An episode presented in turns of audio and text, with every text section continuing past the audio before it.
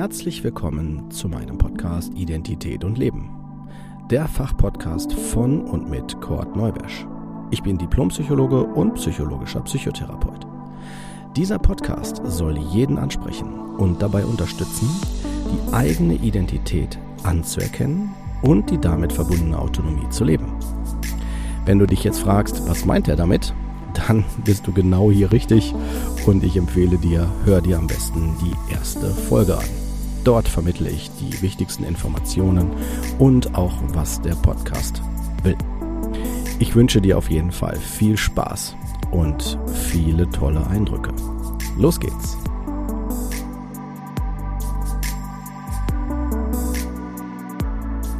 Herzlich willkommen zu einer neuen Folge von Identität und Leben. Folge 34 Der Preis der Wahrheit. Mit dieser Folge werde ich den vorläufigen Abschluss der Themen rund um Familie einläuten und gleichzeitig einleiten einen weiteren wichtigen großen Bereich, den wir mit den nächsten Folgen dann eröffnen, und zwar den Bereich der Problematik. Problematik ist jetzt ein sehr weitgehender Begriff. Damit meine ich vor allen Dingen die Schnittstelle hinzu, wenn ich mich nicht wohlfühle im Leben, wenn ich merke, mir geht's nicht gut, wenn ich merke, mein Körper, meine Psyche, meine Seele, wie auch immer ich das nennen mag, äh, gibt mir Signale und macht mir deutlich, und äh, dass es so für mich sich nicht gut anfühlt oder nicht richtig ist, wobei all diese Beschreibungen von mir wieder sehr bedeutungsschwanger sind und wir werden dem Schritt für Schritt näher kommen oder auch dem nachgehen. Aber heute jetzt zurück zu der äh, Ankündigung der letzten Folge vorläufig zu dem Thema Familie. Der Preis der Wahrheit ist äh, von meiner Seite her deswegen so genannt worden, weil wir alle einen Preis zahlen, wenn wir die, den Blick auf uns und unsere Rollen oder Rolle, die ich habe in der Familie, wenn ich die aus einer anderen Perspektive betrachte. Ich werde mit hoher Wahrscheinlichkeit mein Umfeld auch anders wahrnehmen. Und äh, ich mache mal das direkt an einem konkreten Beispiel, mache ich das mal hier ähm, deutlich, damit ihr alle wisst, ähm, worum es geht. Und zwar stellt euch vor, ihr ähm, seid in einer Familie groß geworden, wo ihr ähm, das Gefühl habt, ihr werdet geliebt, so denkt ihr euch das und äh, dass alle nur das Beste wollen und das Beste getan haben, sicherlich nicht immer so leicht war aber eigentlich alles soweit ganz gut war. So würdet ihr das dann behaupten.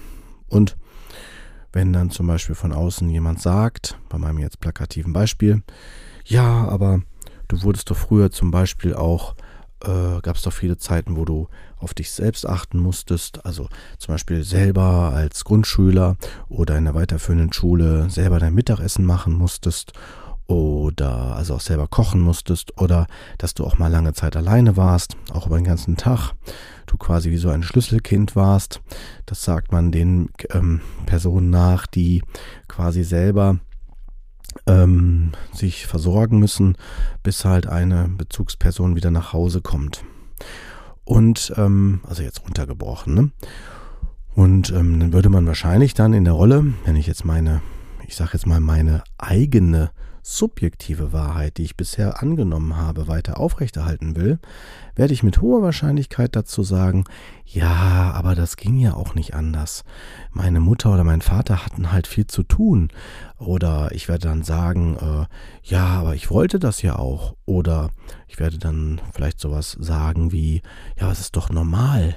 Ja, also solche Sachen. Oder ich würde vielleicht sowas sagen wie, ja, ähm, ich habe dadurch ja auch viel gelernt. Also ich werde ich werde dann, wenn ich ähm, das, den Blick auf meine Familie, also die Identität meiner Familie und den Rollen innerhalb der Familie, sowohl von Seiten der Eltern oder auch von Seiten meiner Person, werde ich, werde ich, damit sie aufrechterhalten bleiben, auf jeden Fall wieder anpassen müssen. Das bedeutet, ich muss Erklärungen finden, die die, die Plausibilität für mich für das, was passiert ist, aufrechterhalten. Jetzt könntet ihr euch fragen, Moment, es kann ja sein, dass ich ja trotzdem wahrnehme, ja, das stimmt. Und äh, ich äh, werte das vielleicht dann auch negativ. Das stimmt. Aber wenn zwei Wahrheiten aufeinandertreffen, die nicht im Einklang miteinander stehen, bin ich automatisch äh, so, sind wir Menschen alle so gestrickt, dass wir uns die Frage stellen, was ist dann jetzt hier richtig? Und wenn zwei Wahrheiten gleichzeitig existieren und aus verschiedenen Blickwinkeln wahrscheinlich richtig äh, wahrgenommen werden, dann ist es schwierig, ist es tatsächlich schwierig, ähm, eine, ich nenne es mal, objektive Wahrheit darzustellen. Und ich will euch nicht verwirren. Ich bin absichtlich jetzt gerade dabei, mit den verschiedenen Perspektiven der Wahrheit oder Wahrnehmung zu, äh, zu spielen hier und zu arbeiten, weil das sehr häufig in einem Leben, in, ähm, in zumindest meinem Praxisalltag vorkommt und im Leben uns auch stark beeinflusst. Ich werde mal deutlich. Wenn ein Fakt, wie zum Beispiel, dass jemand sagt, ich wurde geschlagen in der Familie und du wurdest auch geschlagen als mein Geschwisterkind, jetzt als Beispiel, ja? Wenn ich das jetzt äußere, dann äh, wird die Person, die jetzt ähm, nicht das wahrhaben will, zum Beispiel entweder sagen, das stimmt nicht, also im Sinne von, ich versuche es nicht wahrzuhaben. Vielleicht kann ich mich auch nicht mehr erinnern, sowas gibt es, dass ich dann sage, ich weiß da nichts mehr von, ich kann da nichts zu sagen. Oder aber die dritte Variante ist, dass ich dann zum Beispiel sage, ach, das war doch gar nicht so schlimm. Das war doch gar nicht so, wie du das darstellst. Ne?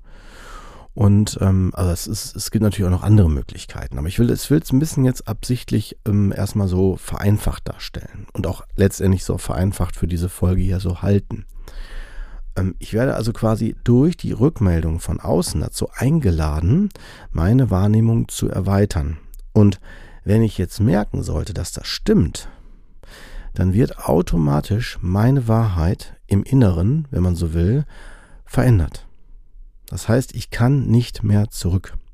Ich werde diese Wahrheit, wenn ich sie als eine Erinnerung, man nennt das in der Regel, wenn das in Resonanz geht, wenn das mit mir was macht, wenn ich spüre, dass da eine Wahrheit, eine, dass da jemand etwas ausspricht, vielleicht kennt ihr das sogar, wenn jemand die Wahrheit ausspricht, dass das wie eine Entlastung ist. Und wenn ich das merke, dann geht das so stark in Resonanz, dann kann ich das nicht mehr wegtun. Und das ist der Preis der Wahrheit.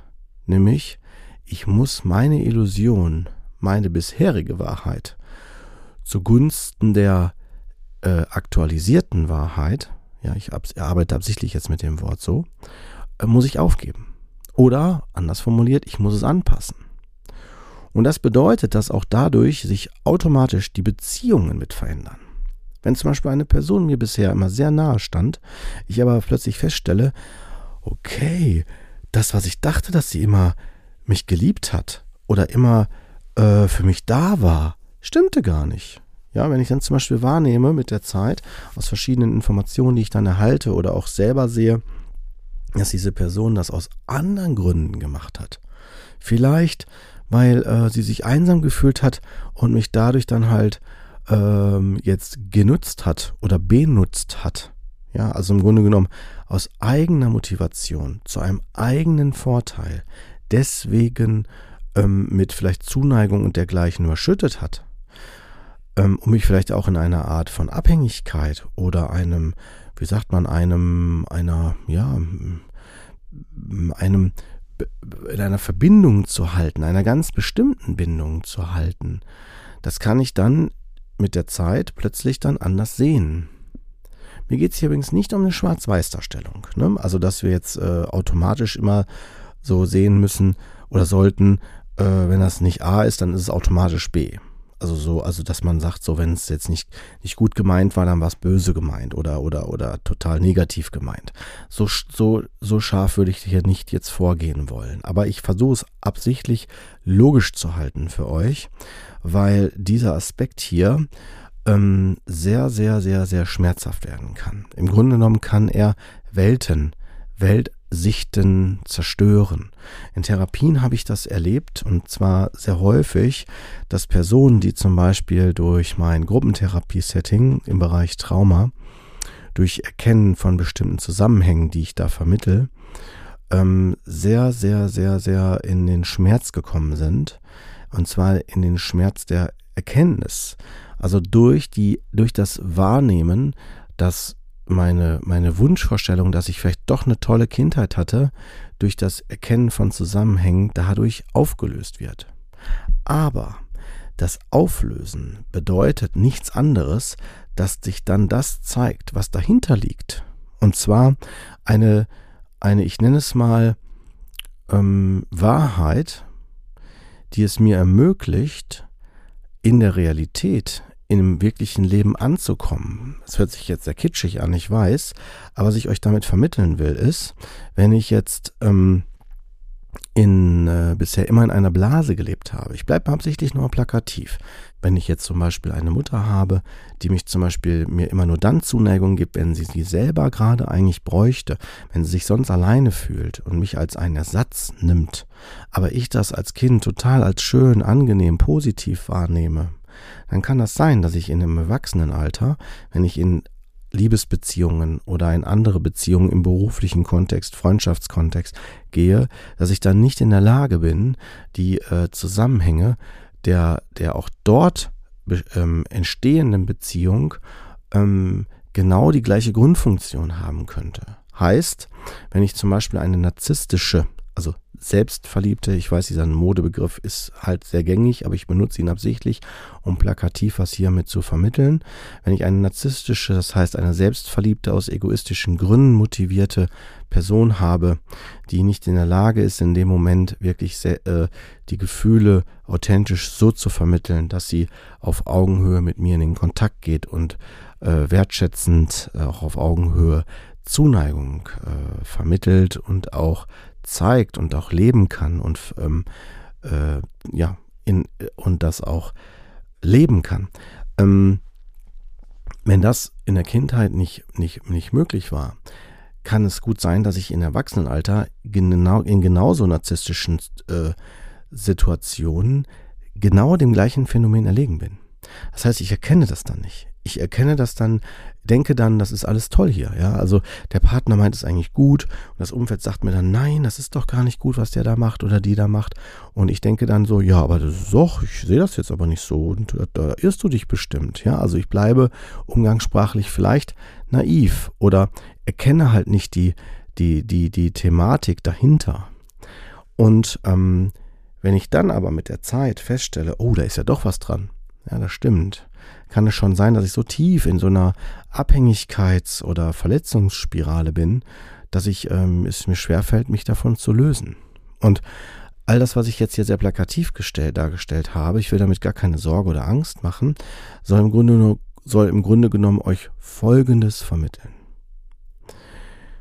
Im Laufe unseres Lebens werden wir immer mehr Erfahrungen sammeln. Wir werden immer mehr Erkenntnisse haben und wir werden sicherlich auch das Bild von uns, von unserer Umwelt immer differenzierter wahrnehmen aufgrund unserer Erfahrungen. Wir sind dabei natürlich immer einer Subjektivität auch erlegen. Und das ist alles beschreibend gemeint. Wenn ich jetzt aber äh, in gerade in bestimmten abhängig, abhängigen Beziehungsstrukturen, die auch ganz norm, gesund sind, normal sind, wie zum Beispiel Mutter-Kind-Beziehung oder Vater-Kind-Beziehung, also Ursprungsfamilie, und ich dann mit der Zeit merke, oh, hier ist das ja doch nicht so, wie ich mir es vielleicht als kleines Kind vorgestellt habe, sondern es ist doch anders, es ist vielleicht doch viel differenzierter, viel, viel, viel tiefschichtiger und so weiter.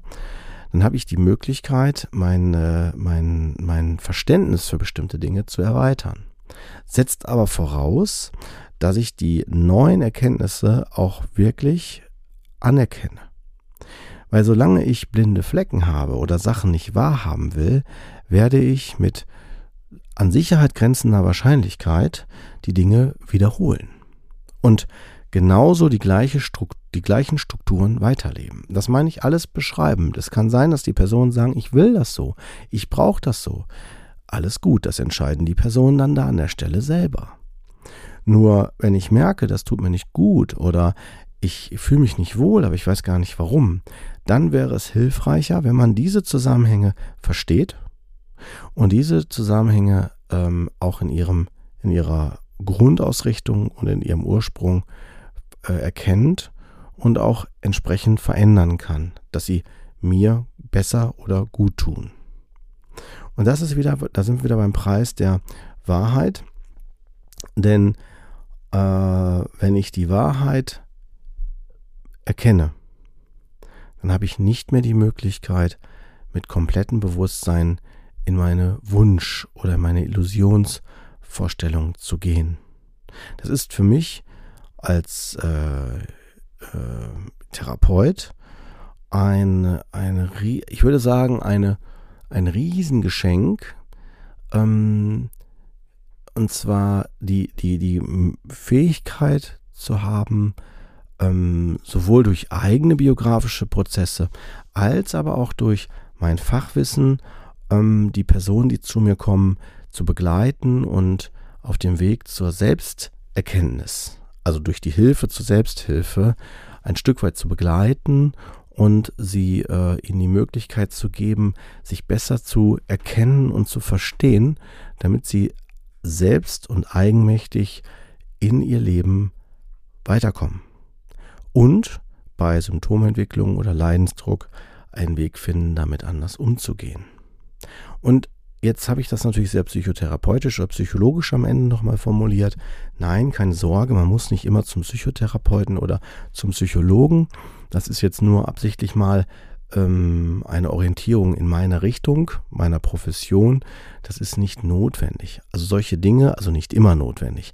Es, äh, die Dinge kann man auch selbst erkennen und natürlich selbst versuchen zu beeinflussen, zu verändern. Das ist aus meiner Sicht sogar auch meine, ist auch meine Empfehlung, dass man zuerst versucht. Nur wenn ich merke, ich komme nicht weiter, dann macht es Sinn, auch nochmal anders auf die Dinge draufzuschauen. Ja, und wenn das nicht gelingt, dann äh, kann das gut sein, dass ich in einen Leidensdruck komme, dass ich belastet bin, dass ich vielleicht Symptome entwickle. Auf körperlicher, psychischer oder auf seelischer Ebene ich äh, Veränderungen wahrnehme, Belastungen wahrnehme. Und all diese Dinge, das sind, äh, ist der Inhalt der nächsten Folgen. Und äh, damit lasse ich euch auch wieder mit euren Gedanken erst einmal zurück und äh, dass ihr das für euch so weiter bisschen vertiefen könnt, weiter nachdenken könnt darüber, wenn ihr möchtet. Und lade euch auch gerne ein, bei den nächsten Folgen wieder dabei zu sein.